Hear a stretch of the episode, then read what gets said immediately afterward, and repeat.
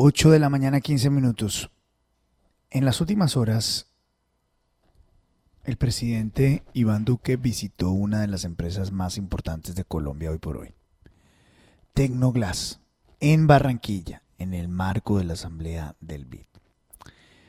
Su presidente ejecutivo, el doctor Cristian Dáez, dio una entrevista muy interesante en el marco de esa visita y de la asamblea del BID a don Yamid Amat en CMI, que me llamó poderosísimamente la atención.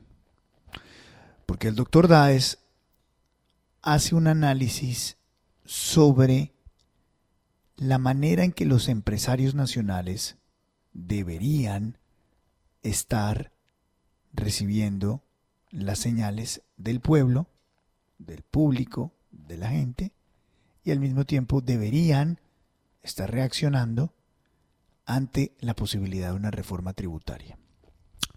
El doctor Dáez está con nosotros a esta hora. Doctor Dáez, gracias por acompañarnos. Buenos días. Muy buenos días, Luis Carlos, para ti, el panel y los oyentes. Ah, me faltó, me faltó un detalle, profesor Quijano, ¿no? Empresario de la República, empresario del año el año pasado, ¿no? Sí, señor varios años estuvo como nominado y este año arrasó con un porcentaje de votación de los otros empresarios, porque la República aquí es simplemente un mensajero, arrasó como empresario del año. Oiga, eh, doctor Daes, quisiera empezar preguntándole sobre la entrevista con don Yamid. Usted dice que en Colombia los empresarios podrían pagar un poco más de impuestos, que eso no va a matar a nadie. ¿Cómo ve usted la reforma tributaria? Eh, Luis Carlos, lo que yo dije fue que eh, evidentemente estamos pasando por una coyuntura mundial muy complicada y que no hay salida fácil. Eh, primero que todo que el país debería, en vez de subir los impuestos, quitar tantas exenciones, porque todas esas exenciones somos los más pudientes los que tomamos ventajas de las exenciones y tal vez no se necesitaría una reforma tributaria si cortáramos las exenciones eh, progresivamente. También que podríamos tomar un préstamo y pagarlo a largo plazo y hacer una reforma tributaria menos agreste. Y además de eso, que deberíamos eh, bajar el gasto también. Pero al final, eh, eso es como cuando a uno se le enferma un hijo en la casa y no hay seguro para la enfermedad que él tiene, pues si hay que salirse a gastar la plata y hay que salir a, poner, pues tenemos que poner, porque tenemos que salir de esta como país y no podemos pensar en seguirnos enriqueciendo mientras eh, el cuerpo se está muriendo. ¿Usted sí cree que los empresarios tienen un espacio un poquito más para, para, para pagar más tributos, así sea cediendo los beneficios tributarios que han recibido o que recibieron en, en los últimos años?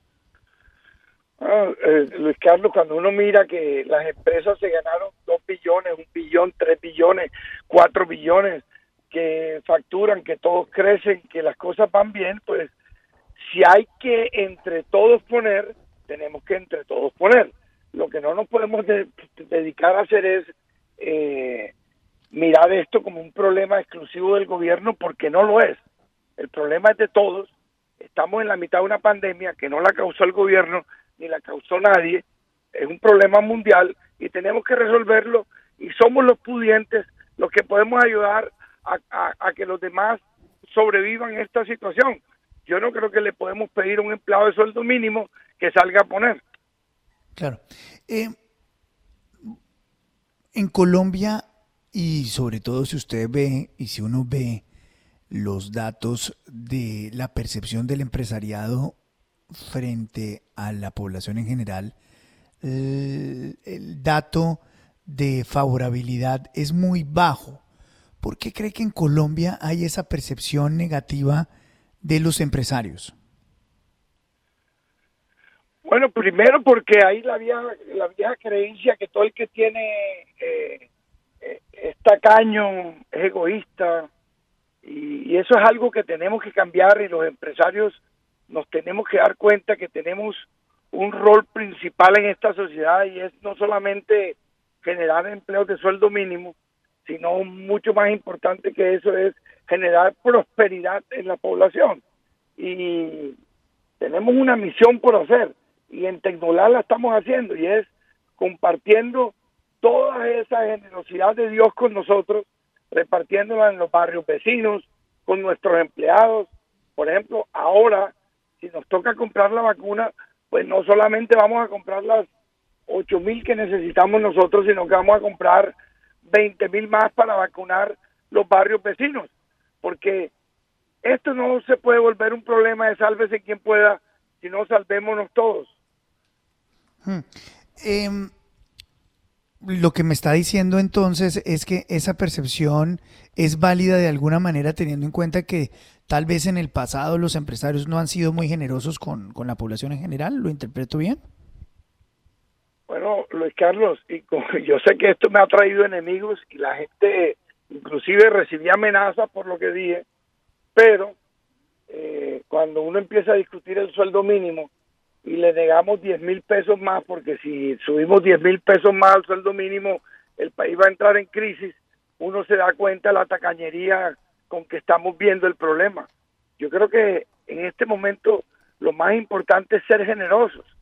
Eh, sí, la gente me dice, ah, porque tú tienes, tú quieres ser generoso. No, no, no. La política mía de sueldo mínimo en la fábrica viene que siempre pagamos más que el sueldo mínimo y incluso cuando estábamos en ley 550 en el año 98, porque uno tiene en los buenos momentos que ser más generoso, pero en los malos momentos también ser generoso, porque tu mal momento es mucho mejor que el del prójimo tuyo. Mm. ¿Cómo perciben los demás empresarios este tono suyo, este mensaje suyo? Que me voy a lanzar a la presidencia y resulta que no soy ni presidente tecnológico soy el vicepresidente en Tecnolar. Yo no aspiro a nada, lo único que yo quiero es ir cambiándole la mentalidad porque la gente sí se va concientizando y parece mentira. Muchos me critican, pero ya empezaron a imitar lo que estamos haciendo en tecnología. La gente se empezó a meter la mano en el bolsillo y a tratar de ser generosos con nuestro prójimo, con nuestra gente, con nuestra razón de ser, con nuestro futuro.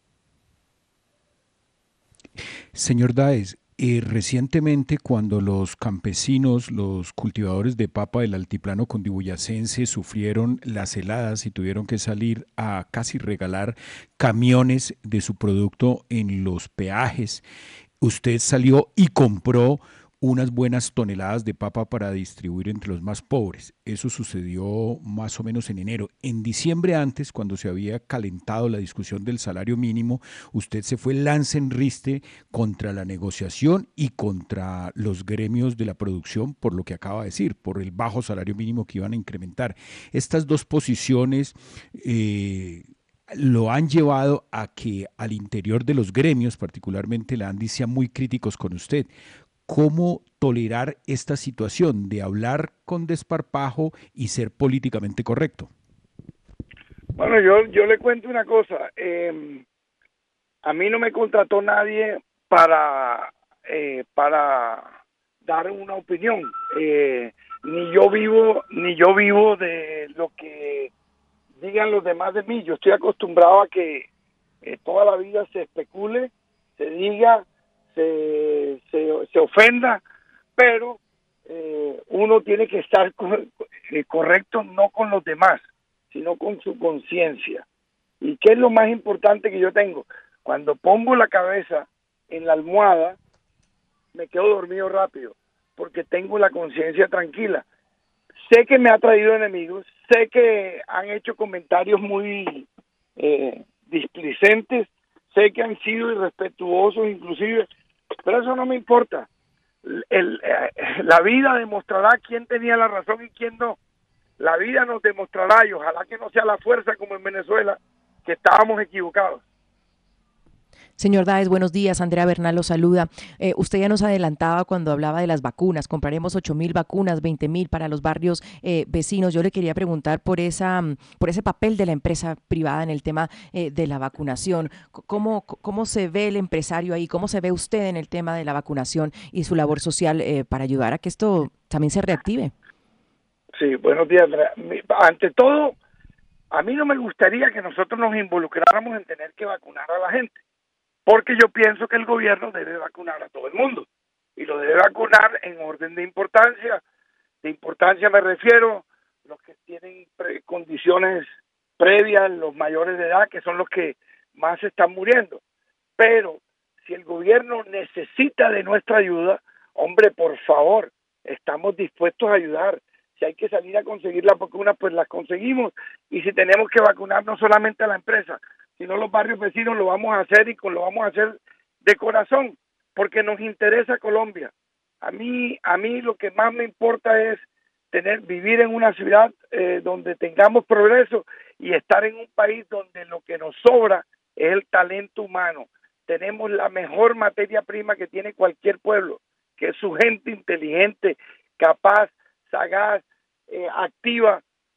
Desgraciadamente los líderes a veces nos hemos quedado cortos en las expectativas de nuestro pueblo. pueblo. No estamos generando suficiente empleo y es ahí donde está el problema. A los líderes nacionales, a los empresarios, grandes, pequeños y medianos, ¿qué mensaje le gustaría a usted entregarle que trascendiera de esta conversación? Hombre, que vayan a misa, que vean el ejemplo de San José, que vean el ejemplo de tanta gente que son humildes de corazón, que nunca miren hacia arriba, que miren hacia abajo. Cuando uno mira hacia arriba, uno quiere enriquecerse más, por ser más rico. No, no, yo no quiero ser rico, yo quiero ser sabroso. Yo quiero poderle dar a la gente debajo nuestro lo necesario para que tengan una vida digna. El problema de la gente es que siempre mira cómo mejorar su condición, no la de los demás. Y yo soy profundamente feliz porque siempre estoy pensando en los demás. 8 de la mañana, 27 minutos. Señor Cristian Daes, como siempre, un placer tenerlo acá en la FM. Muy amable, muy gentil. Muchas gracias a ti y a todos los oyentes y al panel por aguantarme.